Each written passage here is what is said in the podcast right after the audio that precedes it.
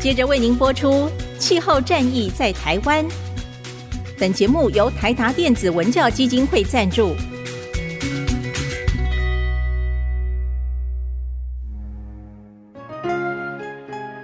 换装一颗 LED 灯，一年减碳七十公斤；喝咖啡使用环保杯，一年减碳四点零一公斤；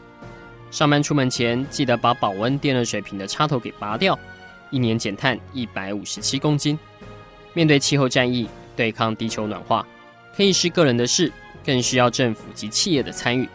台达电子文教基金会邀您一同寻找既能提升生活品质，并可大幅提高能源使用效率的提案。欢迎收听《气候战役在台湾》。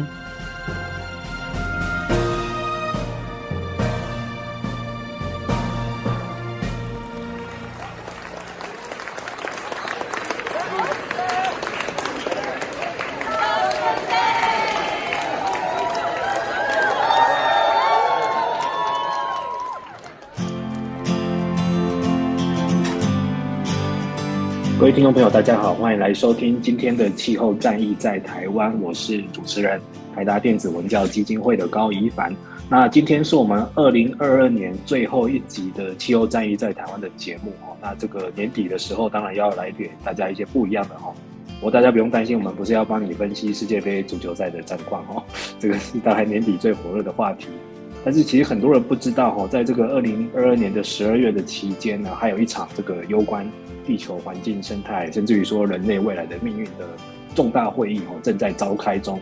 它就是整个过程延宕了两年哈，从中国昆明移师到这个加拿大的蒙特楼，终于开成了这个联合国生物多样性大会的第十五次的缔约方大会哈。它简称是这个 CBD COP 十五哈。那我们前面的两集呢，已经分别邀请到不同的来宾来帮我们解释。这一次这一场会议要谈的一些重点，还有包括它的重要性这样子。那今天终于啊，我们刚刚才知道这个会议终于开完了哈。它在这个加拿大这个冰天雪地的天气里面终于开完了，那也产出了很重要的结果。我们马上邀请到了就是呃人正在加拿大现场哈，才刚从会场风尘仆仆的才赶回到旅馆休息一下，而且现在当地时间是已经当地接近凌晨哈，非常辛苦。我们这一集的神秘来宾。就是这一次有到现场去开会的行政院农委会特有生物研究保育中心的研究员，他也是七地生态组的组长哈，林瑞兴组长。哎，林组长你好。哎，呃，主持人好，呃，我是特有生物研究保育中心的林瑞兴。对，那个李组长在国内其实也相当的有知名度哈。这个大家如果有去呃，如果是喜欢赏鸟的专家，或者是说啊、呃，如果你有参与过一些像什么路杀社哈这种。啊，防止野生动物被无情的那个被不小心给被我们人类给害到的哈，其实都会出现林组长的名字哈。他在国内这方面也非常的热心。那这一次有到现场去参与这个加拿大这个召开的 COP 十五哈，可不可以林组长马上先跟我们观众先来讲一下这个热腾腾的大会结果？他这一次要讨论要公开的一个未来十年的一个全球生物多样性的一个架构，这个最后到底生出来了没有？诶、好的，呃，主持人，那刚刚谈到的这个，呃，现在呃，按照大会，它就正式命名为叫做呃昆明蒙特罗全球生物多样性框架哈，那这也就是我们有时候我们就简称叫做呃 GBF，那这一个框架其实等于说就是这一次会议呃最重要最重要的一个成果，因为它基本上就呃整个预预定了我们呃全球就生物多样性这一块而言。呃，以现在二零二零年一路到二零五零年这三十年这样的一个呃期程了哦，然后呃预定这样的一个长期的呃目标，然后当然也设定了它的一个愿景跟核心的任务，然后在以十年为期程的状况底下去设定相对一些比较明确的十年的行动的目标。那依据这个刚刚通过这个呃 GBF。所以它在四个长期的一个目标底下，它有二十三个行动的一个目标。那当然，它就呃某种程度上就对应着四个呃长期的目标了。那它就二十三个来讲，我我简单把它分成呃，应该按照它的一个行动目标的一个架构，它其实主要是分成三大项哦。一个是这个所谓降低生物多样性压力这个部分哦，那是首先当然这是最直接的。然后第二个部分是针对生物多样性工业很重要的一块，就是所谓的永续利用跟呃会议军饷这个部分。哦，它也有一些呃项目很明确的行动目标。第三个部分是尤其重要的哦，那就是奠基在呃过去两四十年的这样的一个呃长期目标的执行，其实都不是太成功了。那我想有一些进步，但始终都没有达到一个当初呃设定这样的十年计划的一个一群目标。那检讨起来，其实就是在执行机制上面哦，手段、工具等等，其实还不够。所以在这一次，在所谓的执行手段跟主流化这一块，呃，总共有十项的这个呃行动目标呃放在这里，因为二十三项的这样的一个内容，其实真的是非常非常多。那我大概就呃针对其中几项，呃，我呃我想不管是全球或者我个人都觉得事实上是呃特别需要跟大家介绍的部分。来做一个呃快速的一个说明，呃，首先就是在这次会议之前，呃，如果你稍微有有在关注这个会议，一定大家都听过 thirty by thirty 啊，就三十乘三十，那这是一个大概在 COP 十四会议那开始要在呃全球要开始研拟这个所谓的呃二零二零后的一个全球生物多样性框架的时候，就开始在讨论关于保护区这个事情，所以在二零一九年。就科学家透过一些相关的分析，就发现说，建议百分之三十其实已经是，呃，如果以长城来看，要维持整个全球生物多样性，百分之三十陆域跟海域的面积应该要被合理某种程度的保护或是永续的经营下来，是一个 almost 是一个最低的一个底线。好，那当然这一两年来，经过一个呃全球非常多关注自然环境的这些团体、倡议团体不断的推广这样的一个想法之后。呃，在会议之前，这就已经变成是几乎很多人都称之为叫做生物多样性的一点五度 C 啊，就类似生物多样性巴黎协定定出一点五度 C 这样的一个，就是保护三十趴，就是相当于就是譬如说温度控制在一点五度 C，有点像是一个活命活命线这样。没有错，没有错，它就是等于说是这整个架构的一个定锚了。哦，它等于说是整个凝聚了的大家的眼光跟整个要努力的一个方向。哦，所以这是一个。呃，我个人认为非常重要，那也是一个会前虽然其实大家都有有已经有某种程度的共识啊，那还有一些小细节需要做讨论，但呃真的通过的时候，其实这一点其实还是大家都觉得非常欣慰跟呃觉得呃是一个在这个目标来讲是很不错的一个达成。那当然这样已经成功一半了，因为之前大家都很多人都只知道三十乘以三十嘛，但是想不到各国还蛮有共识的。没有错，其实会其实大家都有共识。那其实就在一些呃，它有一些技术上的细节，就是说那所谓的三十、嗯，那到底你要怎么算？嗯，那还有或者是包括呃，因为你三十面积其实还是蛮大，那地球这样的一个状况，你要花到百分之三十，那这些土地是呃可能会牵涉到很多所谓的原住民在地社区的问题，嗯、所以呃这些呃他们的一些人权或者是他们的对传统领域的一些利用，怎么样能够被合理的。尊重他们的这一些相关的权益，这其实也是这样的一个人权或者是平权的概念，其实也是这一次呃在生态一个会议里面哈，或者是相关 GBF 讨论的里面，纵观整个架构底下非常非常重要的一个组成或部分，或是被考量的点。对，除此之外，我也要特别讲一下第二个目标。哦，应该讲，其实一二三是应该它事实上是要串联在一起的啦。嗯，第一个目标，它是说在二零三零年之前，我们应该对全球环境的所谓的空间规划要能够完成。所以空间规划当然就是到底什么样的地方要做什么样合理的运用。嗯，哦，那这个是其实是一个最基本的哈，所以这个是第一个目标。那第二个目标就是也对应到第三，其实很重要，就是我们第三大是做呃保护这一块。那第二个目标就是针对。那我们知道，过去已经有蛮多的地球的环境，其实已经呃逐步的退化。所以第二个目标是，它就很明确讲说，呃，在二零三零年之前，要针对退化的这些环境的其中的百分之三十，要能够进行有效的复育。哦，那这是也是一个其实说实话是相当具。呃，野心的一个目标。对，这个也是又一个三十趴。刚刚那个是说要保护大概全球百分之三十趴的面积嘛，这个是说对那些退化的，我们也要恢复，而且恢复三十趴这样。对对对，所以、嗯、呃，这一点是也是有点出乎我预料的，因为当初在会前的谈判的时候，其实有不同的这个数值啊，哦，嗯、有包括百分之十、百分之二十、百分之三十，那也有说呃要呃恢复，比如说一百万或者等等这样的一个用面积来算。哦、那现在这样一个百分之三十，其实是等于说某种是还算是高标的。哦，那所以这次也是在谈判底下算蛮难得的。哇，那算很难得的是，大家不仅有共识，而且还意外达到高标这样子啊。对对对，那、嗯、那另外也有呃，在刚才谈到降低生物当压力这个部分，也有一些是我们也要特别注意的，像包括污染的这样的一个控制哦。那特别提到像农药、肥料等等，呃，降低污染的整体的状况要大于百分之五十。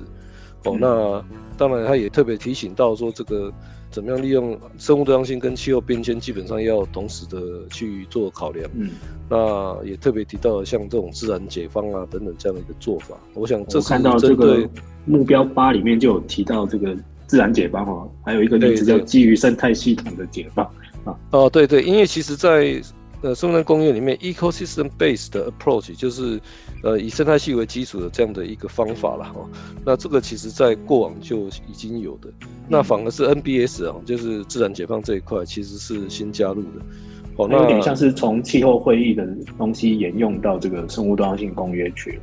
因为这个 NBS 在过去两年在 COP 呃二十六跟二十七都蛮蛮受讨论的。是是是，那那其实 ABS 是呃某种程度来讲，就是欧欧洲欧盟这一块他们在过去几年力推的一个概念跟呃相关的一些做法了。所以其实，呃，因为欧盟也是整个生物多样性公约其实最主要的一个出资的一些呃国家啦，所以他们其实对于生物多样性公约其实确实也有很大的一个影响力。好，那他们在会前时期就已经呃，对于他们这次 COP 十五的一些方向等等。都已经很明确的一些方向上的宣示，所以这次也很明确的看到 NBS 放在这里面。不过另外一个在这次会议里面一直听到的一个名词，就是所谓的 Nature Positive，哦，那有点等同于气候议题里面的 Net Zero，哦，就是近零这一个，它其实概念上是等同的啊。但这个实际上就是针对生物多样性这一块啊。不过当然就总是经过谈判一些过程，这一个词反而目前在。呃，GPF 里面是没有明确的被带到，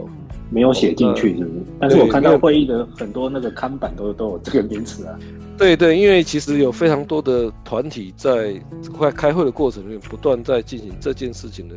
的倡议啊。啊、哦，对，那当然因为。总之就，但最后的结果啊，就是他并没有很明确的，就是这两个字放在 GBO 里面。他有提到 positive 这样的词，那 nature 当然是很常见，但是并没有把 nature positive 直接连在一起，然后说的这是一个需要呃，应该讲就是大家都接受，而且是需要去去。可能还有待讨论吧，我猜。但是，哎、欸，林组长，我们如果要做翻译的话，哈，这个 nature positive 要怎么翻译啊？呃、欸。我其实有想过这个问题，那但是我我会直接把它想成自然 plus 就好了。OK OK 好，对，可能就很简单。因为台湾的话，过去这礼拜也有那个企业界有成立一个 nature positive 的一个倡议的单位啦，哈。对，只是说，哎，现在大家就直接用原文，不知道未来要怎么翻译这样子。呃，对，这个其实可以大家再集思广益一下。嗯，好，那那我就再很快讲一下第二个部分，那就针对这个永续利用跟会议影响。那里面它其实当然有谈到对于现在的呃野生物的利用啊，然后第十个目标也也蛮重要，它特别提到关于农林渔牧业这些生产怎么样能够更永续，好、嗯，然后生物多样性更友善。好，那另外在 T 十一的时候，他又再一次提到了这个呃 nature based solution 跟 ecosystem 的 based approach。不过这一块它最主要是要针对怎么样呃强化这个生态系服务功能的恢复、维持跟强化的部分。那第十二个目标其实也蛮特别，它是针对所谓的都市地区的蓝绿网络。然后呃对，就怎么样能够更呃针对这样的一个我们很能经常在利用这个区域，呃怎么样让更能够包容生物多样性，然后提升，就是我们即便是居住在一个比较都市地区的人们，都有比较好的一个机会享受到这个呃生物多样性所带来的一个服务功能。对，目标十二是写到城市哈，这个倒是也蛮特别的。对对对，那第十三就是针对呃会议经响所需要的一些法规治理啊等等能力建设。那这里面就有提到这次会议特别。也是一个非常非常重要讨论焦点，就是所谓 DSI 的部分。那 DSI 其实就是遗传资源的这个数位序列的这个资讯啊，就是我们知道，就是我们的 DNA 它那些数位序列的一个呃部分。那这个部分其实是这一次谈判非常重要的焦点之一。嗯，哦，那不过因为时间的关系，我一起等我们等会再另外来谈这个部分。Okay, 那第三个部分是也是呃非常重要，我刚才谈到执行的手段跟主流化。哦，那诶，我因为我不知道呃线上的朋友们大家对于主流化这一个词呃有多少的了解，但我我简单这么说好了，就是说，呃，它就是让呃所有的人基本上呃我们每天或者在做一些决定的时候。多少都可以考虑到这些决定对生物多样性的一个影响。那所以当然，呃，我们谈到主流化，特别是针对那些决策单位哦。那比如说我我们的呃，不管商业部门呃，或者是呃政府部门，当我们在做一些公共建设，或者是商业部门在做他们的，就比如他们的 supply chain 或者他们的产品等等之类的。那这个整个过程对生物多样性可能会产生哪些影响？那有没有可能做什么样的调整？当大家脑袋里面有了这样的一个想法的时候，这其实是一个呃主流化。哦，简单稍微讲一下。所以就是有点进入他的 mindset，然后变成一个策略评估过程的必要的一个程序，是这样吗？没错，没错。嘿，那 T 十五也是这一次大家讨论非常多，然后也呃非常关注的一块，因为它是针对呃商业这一商业部门这一块。嗯。好，那这一部分其实讨论非常多，所以。呃，这部分就真的特别提到说，他需要呃要鼓励跟培力这些商业部门啊，哦，特别是针对大型的跨国企业跟呃金融的这一块，哦，需要呃逐步的让他们能够了解到呃他们的行为呃怎么样跟这个生物多样性的监测评估，还有揭露他们对生物多样性影响这一块。哦，那第二个当然也提到永续消费跟循环经济的部分。哦，然后这个部分，所以特别是揭露呃对生物多样性的呃影响啊，监测跟评估，就是这些所谓大型跨国企业也是在这次两个礼拜会议里面呃讨论非常多哈、哦。那我我我今天也也看到一个资料，也提到说这一次呃商业部门的人的参与是有史以来呃人数最多的一个部分。对，好像说有好几千人都参与。就是整个会议大概有呃数据不太一样，那我看到大概有一万六到两万人之间呢、啊。哇，这么多啊！对对，那但是就是来自于商业部门有超过一千个人以上。嗯嗯嗯。哦，那以往其实我们大家也知道，就就生物多样性这一块，在过往商业部门参与是有，但相对是比较少。嗯、那这一次很特别是，在会议之前，其实在全球很多商业的的一些呃联盟，他们甚至更主动的要求说。应该要把这个揭露的这个部分，就对生物多样性影响揭露这一块，其实要有更强制的规定放在这个 GPP 本里面。不过变成一个国际的标准就对了。呃、对对，就一个强制性的要求，嗯、类似这样。嗯、呃，不过在现在的 T 十五，它是比较用鼓励跟赔率的部分了。对啊，对，还对，就并没有用字，并没有那么的强烈。OK。那 TA 界已经有一个叫做 TNFD，就是跟生物多样性有关的风险揭露的东西在。没错没错，因为在这一次呃会议里面，TNFD 也是呃有相当多的这些倡议活动在这里面。嗯、然后我们听了好几场他们的一些相关的有一些报告了啊。是。嗯、那其他的也也是一些很重要的部分，那也都是针对直接影响到或间接影响到生物多样性的一些我们讲 driver，就是它的一些驱力。所以第十六是就是针对所谓的碳足迹这一块，哦，所以怎么样让大家去减少食物的浪费，然后减少这个过度消费跟比如说这些垃圾的一些制造等等。嗯嗯嗯。哦，那第十七是呃有关生物安全的一些问题，然后第十八的这个部分哦是这次。哇，这个看起来很有争议哦。这个叫做不当补贴，对不对？对，其实第十八、第十九，特别第十九了哦。那这、嗯、因为说实话，在国际公约在谈的时候，钱都是关键的问题啊。我想，这是气候变化刚刚也是一样。好、那钱的问题都是呃影响整个谈判呃能否顺利的一个最通常卡住的都是钱。没错，没错。对，所以其实，在整个这个 GPF 的目标里面，它其实有提到说，未来是要有。动员这个大概七千亿美元这样的一每每年呢、啊，为了要达到这样的一个额度，那所谓七千亿美元就是跟第十八个目标还有第十九个目标有关。哦，那第十八个目标就是说，希望透过这样国际上面其实有大量的对于呃，可能不是那么对生物多样性那么好的一些补贴，透过这样的一个补贴金的调整，能够达到五千亿美元这样的一个状况。那第十九就当然就更直接了，他就直接讲到这些呃富裕的国家每年至少要动员两千亿美金的哈，然后当然从各种来源来找到。那对于其中他也很很明白的讲出来说，至少到二零二五年每年至少要有两百亿美金，然后到二零三零年要达到三百亿美金哦，这些钱只要，要给发展中国家的，对不对？呃，应该是说整个动员的资金是呃额外要增加的资金大概是两千亿美金的哦，那其中。刚刚谈到二零二五年是两百亿美金，那二零三零年是要达到三百亿美金，这是直接的要到所谓的这些低度开发跟呃小岛、嗯、小海岛的这些国家来协助他们的部分。对，因为我看到蛮多目前是讨论是有关这个的，因为这个等于是直接给钱哦，不是那种比如说我给你资源什么的赞助啊，呃、还是说什么是用借贷的方式这样子。呃，这个其实不是，对，他是确实是直接给钱去做事情，对，到应该说，其实钱的以外，它其实另外呃一块很重要，但是通常大家谈的比较少，是能力建设了，嗯嗯，呃，就是他呃一定会搭配着，就是让他们有更多的呃把生物多样性做好所需要的能力，嗯嗯，呃，这因为这两个一定要在一起，要不然其实光是给钱并不能够真正的。解决问题，对，对嗯嗯，好，那另外当然呃，其他还有这个项目里面其实内容很多，那他他也有提到很多都跟钱有关，好，嗯、那时间关系我这边就先跳过。那最后这个呃二十二一二二三哦，那就是一方面有的是也是强调更多的能力建设，还有怎么样能够帮助促进这个呃所谓的生物多样性相关的一些技术交流。哦，那呃第二十一就是呃针对这样的。呃，所谓的我们讲科学的这一块啊，怎么样能够帮助有利决策还有执行的这些所需要的资料啦、资讯跟知识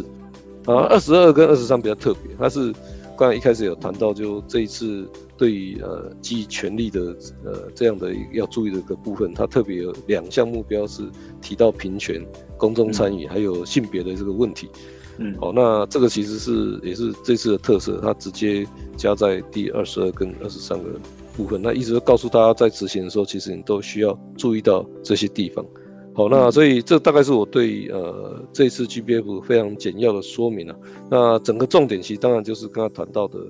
呃，三十乘三十，然后会整个要赋予的一些面积，然后对于各种影响啊、呃、生物多样性的这些不利的这些因素，能够尽量让它能够降低。嗯，那当然最后就是呃有钱的国家要想办法多出一点钱来协助这些。比较需要资源的呃地方，我想这大概是这一次的重点。然后当然，另外一个很重要就是这些重点很多都是已经还是一个非常明确的量化的目标了。我想这是跟以前非常大的一个不同。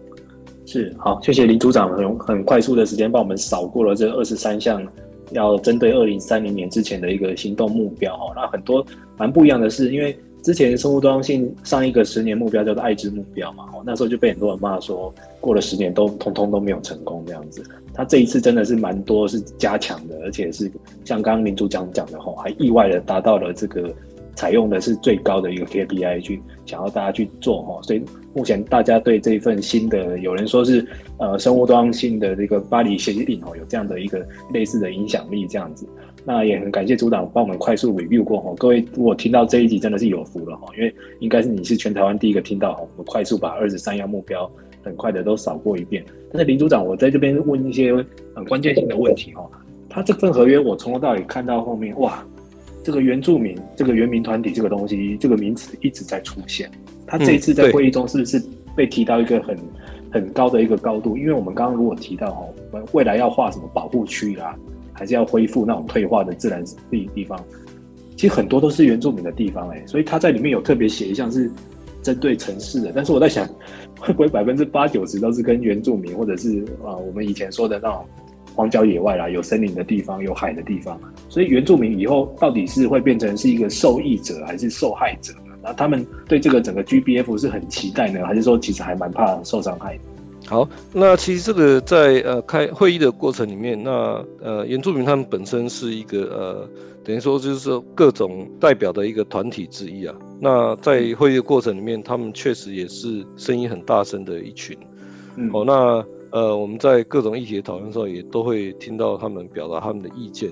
好，那特别在生物多样性公约的整个发展过程里面，最近这几年，其实呃，大家对于原民的声音啊，其实的重视的程度，我想不只是原民的，也包括在地的这个部分。那我就说一个开会的一个，呃，我们选择在蒙特罗嘛。那其实，在呃大会开议的时候，光是在开议的时候，其实开议的第一个出来表示意见的。哦，应该讲类似致辞啊，或者是等等之类。那第一个其实就是蒙特罗在地的原住民的一个、哦、一个长老。那当然他就是用他们原原住民的话去讲，呃，他们在这个地方过去的一些历史等等的话。嗯嗯。那所以这也就某种程度就标示了，其实原住民这件事情在生物多样性呃这一次的讨论这样的一个范畴底下，它其实是被高度重视的。嗯嗯。呃，然后呃，当然所以。比如说，我刚才已经有提到过三十乘三十这样的一个很重要的目标。那这些很重要的目标，其实非常多的范围都一定会跟呃原住民有关。所以，你如果呃各位有机会再去细看一下这个第三个目标里面，它也有非常大的文字里面有提到，在所谓的原住民的这些传统领域，即便我们有所谓的要跟保护区有关的这些相关的作为，它不见得是保护区哦。但是如果它的传统领域其实能够用某种程度，就是即便呃，它在传统利用方式或者永续利用方式底下，但是它一样可以达到某种程度的这样的一个保护的效果，它都可以视为所谓的三十乘三十这个三十百分之三十的这样的一个面积底下。嗯，OK，那所以我觉得这样的一个做法，这也是当初在这次会议里面原民的代表极力要求的部分哦，因为他们说，如果这个东西没有明确被指出来的话，那未来其实。很可能会达成这样的目标，那他们会不会被在他们的土地底下被赶走？哦，或者是因为他们的这些所谓传统领域或生活的一些地方没有办法被用这个所谓属于被保护的区域底下的资源，就比较不容易溢出到他们的这样的一个空间底下，所以这是一个很重要的范例。好，那当然，另外在所谓的呃会议军饷这个部分，这个从过去以来都是。呃，原民跟传统知识啊，等等，这些都是生物多样性一直在提的，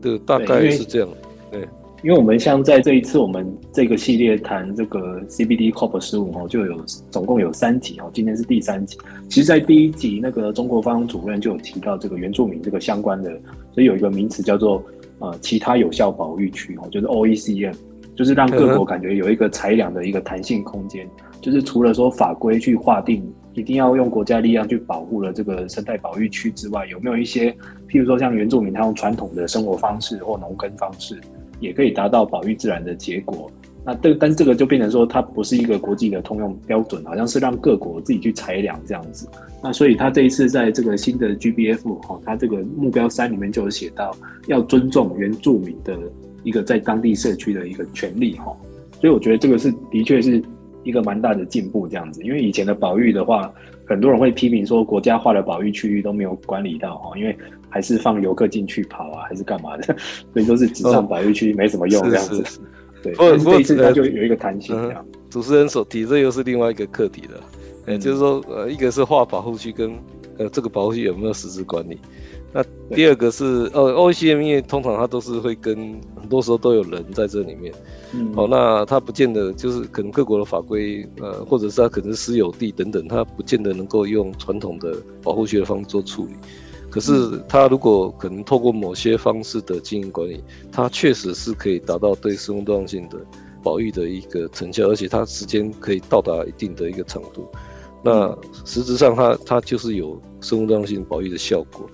哦，那所以他其实还是有些他方法学在这里面，对，是，对。那林组长，我那另外问一个哈，就是除了原住民之外，这一次非常受到重视的一个利益的团体哦，或利害相关人，就是老师刚刚有提到了哈，这次企业代表去的很多。那我看这一次二十三项目标里面有大概起码有两三项都跟他们都是有关的，好像这个啊第七项这个有人出称为这个农药条款，然后杀虫剂条款，就针对这些化学物品或者是农业的肥料的。然后还有包括像第十五条，刚刚林组长也有特别提到，就是说，那以后要在企业要再去鉴别这个生物多样性的风险这样子。好，那所以这次企业方的这个态度，您怎么看呢？就是未来会不会其实，呃，其实联合国它也是很有目的的，想要把这个私部门的力量给引进来这样子。呃，没有错，其实主持人说到一个关键啊，就是说，当然商业团体当然是一个很广泛的一个词啦，所以它在不同的商业团体，它其实对生物多样性它之间的连接其实是不太一样。那有一些部分是当然它就直接对于生物多样性有呃非常大冲击的哦，比如说呃某种类型的农业形态或者是采矿啊等等。但另外一块就是呃，其实大家都非常的体认到这个生物多样性。不管你要恢复，或者是各式各样的经营管理，它确实是需要非常庞大的资源。可是，纯粹的靠现在世界各国的政府的投入，那个资源是远远不足的。嗯，哦，所以这当然大家也意识到，那怎么样能够引入私部门，或者是透过呃公部门资源的投入，然后能够对于私部门的这个部分呢，产生一个好的一个杠杆的效果。哦，那这个都是呃这次呃非常强调的。哦，所以其实。私部门其实在呃未来，我认为是角色是越来越重要。那这一次也跟以前呃有很大的不同是，我们也看到蛮多的工具被提出，包括刚刚谈到的个是就是个企业或者是部门，你怎么样去盘点对生物多样性冲击？那甚至他已经逐步在想不同的一个阶段，你要怎么去做？那还有包括你的甚至呃金融部门的你这些钱怎么样能够跟呃，生物多样性的这样的一个投注，能够有呃，怎么样做这样的一个 alignment 然后就是怎么样去对其他，嗯、那各式各样工具都在这一次慢慢提出来，那这也都是我我过往在参加的时候，呃，没有像这一次这么蓬勃的地方，所以我们也可以预期借由这样一个 GBF 的一个公布，然后呃，当全球马上开始投入这些事情的时候，那在这几个地方会发展的越来越快速。那我个人认为，这个当然以以我们台湾本身而言，也要去很多的企业也要去思考。当然，就诚如这个 GBF 所讲，特别是一些跨国企业啦，哦，那有些像欧盟等等，它其实对这一块要求会更快。反过来讲，我们台湾的企业可能也要早一点有这样的认识跟认知，然后去做相关的一些准备，我觉得是相当重要的。啊，因为目前初步的评估是说，跟这个自然生态资源有关的，不管像是食品业啦、矿产业啦，或者是医药产业哦，那甚至说未来会不会进一步扩大？因为像我看到它里面其他的目标也有写到，包括减少食物浪费啦、减少塑胶的污染这些。其实哇，这个一扩散下去的话，嗯、有关的企业就越来越多了哈。那嗯，我接下来想要问的是说啊，我们在上一集的来宾也有提到哈，就是 DSI 哈，这个遗传资源数位序列这个事情。他最后是有被成功写进去这个目标十三了哈，林组长怎么看这个事情呢？这个他这次是因为确定说利益应该要共享，所以后来才让他通过嘛？会不会其实本来是还没有利益共享之前，很多原住民团体他是反对的，或者是保育团体他是觉得坚决不要要保护这样？诶，倒不是，是应该是说，特别是呃这次在 DSI 这个问题，其实呃说实话，在过去。的 COP 或者是生物多样性公约相关的讨论里面，它很少成为一个重点。嗯，呃，但是在这两年，在应该讲 COP 十四的时候，它其实就有稍微带到这个问题。但是在这两年，我我个人也也没有追得非常清楚。但是不知道为什么，总是各式各样的讨论底下，呃，DSI 突然变成这一次谈判非常非常重大的一个争点。嗯，嗯，哦，那。甚至像呃，据我所知，像这个呃，非洲的这个国家集团，他们甚至就已经讲了，呃，如果 DSI 没有纳在 GPF 里面，他们是不会呃让 GPF 通过的。哦，那所以这个其实是一个呃，会前其实大家都有心理准备，这个可能是需要去好好处理的。哦，那所以这两个礼拜其实呃，针对的问题讨论非常多，那也都是到最后已经快没时间了。哦，那主席呃，在透过一个另外特别的方式来做处理，就是由这个这些部长，就是因为到最后两天会有这个呃部长的一个一个高级别的一个会议了，嗯、哦，所以所以他们就直接针对这些困难一起做协商。总之到最后是这样子，就是大家的妥协结果是说，呃，好，我们把它先把它放在 GBF 底下，那也认为也同意说这个部分未来是在所谓。会议精选部分是需要呃认真考虑，可是务实的来讲，就是到至少到目前为止，就是这个 DSI 的部分到底要怎么做？哦，那因为在呃，因为它毕竟不是传统的一个，比如说你是一个标本或是一个物种，它事实际上就已经是一个数位的序列，嗯，对，那它就通常就在这个资料库里面，而且它是开放的，嗯，那所以说它当产生什么样的好处什么的，甚至你光是要追踪都非常的困难。嗯，好，那所以呃，实物上就是说，OK，概念上大家接受，但要怎么做，其实还是非常的模糊。啊，所以在这一次的附带的应该讲啊决议文里面，他也有提到说，好，那就呃我们先放进去，但是怎么做这件事情，就未来再慢慢再谈。哦，所以就就有点当初那个巴黎协定二零一五年刚公布的时候，他也是把基本架构先谈好，但是很多实行的细则跟细节都是后来几年慢慢再看这样子。没有错，没错，因为实在它还有太多模糊跟未定的一些地方，嗯，所以基本上好像谈判这次我们可以看到，这是一个很明确的一个妥协的过程。是，是我最后来问一下组长一些花絮哦，因为组长在人在那个加拿大也是非常辛苦哈。这个听说后来。因为我看一下目前的初步的新闻揭露，呃，有一个很妙的地方是，呃，因为这次的大会主席是中国嘛，哦，是中国的生态环境部的部长黄润秋，他在敲锤子宣布通过的时候，有非洲国家是在抗议的，是不是？然后还有就是，哦、呃，他既然已经宣布通过了，但是为什么？因为组长也是刚才从会场赶回来，然后听说会议还没结束，怎么已经 GBF 已经公布了，但是后面的会议还没结束呢？是有特定国家在背锅，是不是？呃，好，我我大概说一下，因为昨天晚上是通过了几个非常重要的关键议题啦，好、哦，嗯、那所以它其实就包括 GBF，还有刚刚谈的这个 DSI 的部分，那还有一个就是钱的部分，第二这个资源动员的这一块，哦，所以就是最复杂、最关键，然后就是在整个谈判会僵持住的几个重点，呃，主席就先安排在昨天晚上，好、哦，那真的是非常的辛苦，因为他本来在昨天下午是透过。部长级的会议要去做这个，呃，就是有点像室内的协商。那原本安排说，呃，六点要开大会去做审议通过。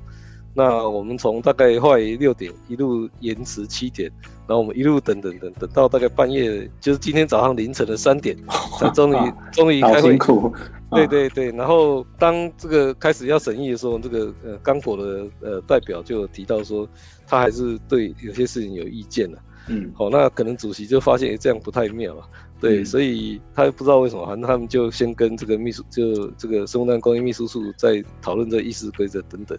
然后他就哎、嗯欸，突然讨论大概讨论十分钟吧，然后他就突然说，那他要进行报告表决。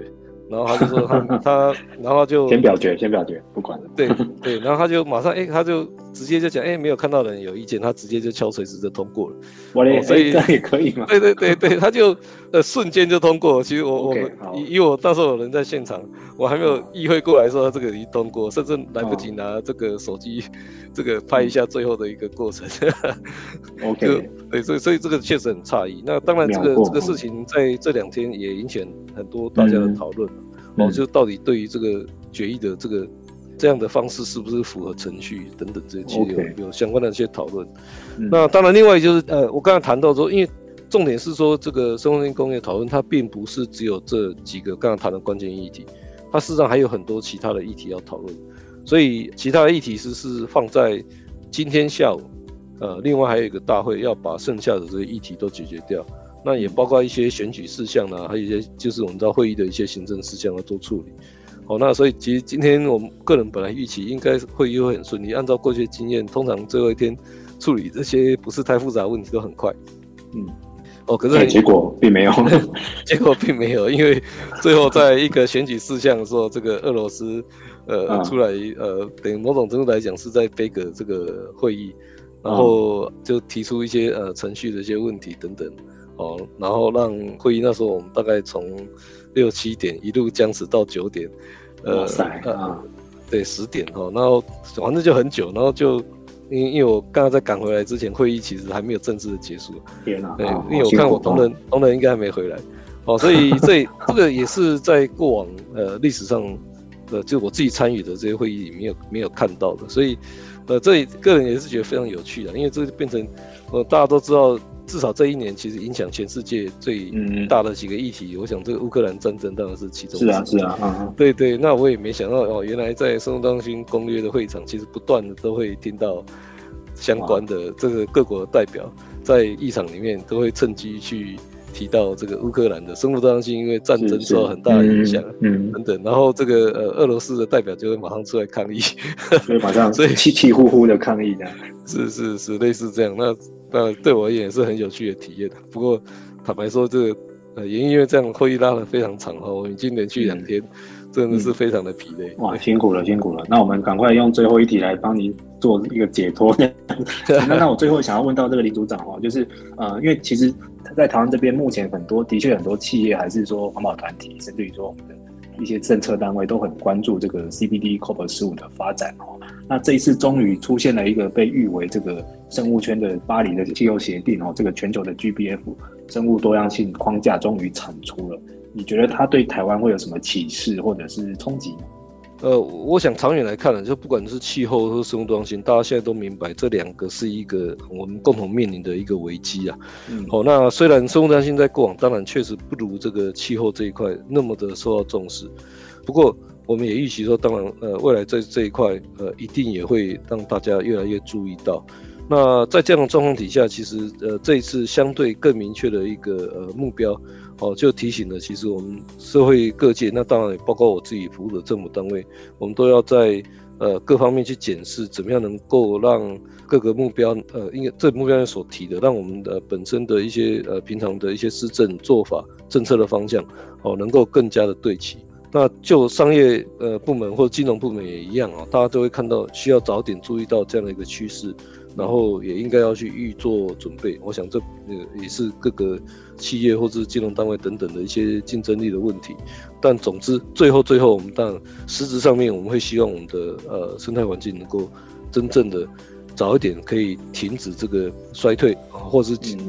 长远来看，但我们希望能够去做到能够让它反转了。哦，那这个非常不容易，但是我觉得呃这是为了我们呃人类共同未来必须要努力的地方，对。OK，好，那今天很谢谢这个农委会特生中心的这个林瑞兴组长哈，他很辛苦，人还在加拿大，而且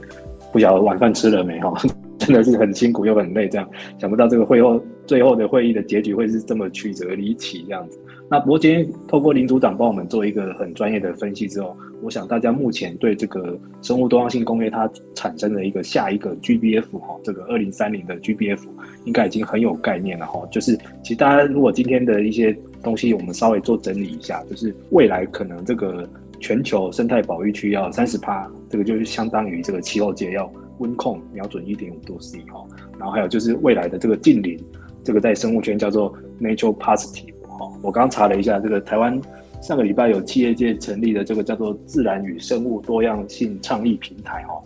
它叫台湾 Natural Positive Initiative 哈，所以它也没办法直接照翻过来。那只要大家已经大概知道说它的一个相对的意思，还有就是未来我们国家的政策或者是企业的行动，如果要去对齐的话，大概要赶快去做好准备这样子。好，那今天很谢谢林组长来到我们现场哈。那各位听众朋友，我们我们这个。气候战役在台湾，我们今年的节目就先播映到此哈，我们就明年再见喽，拜拜。好，拜拜。以上节目由台达电子文教基金会独家赞助播出，台达电子文教基金会邀您一起环保节能爱地球。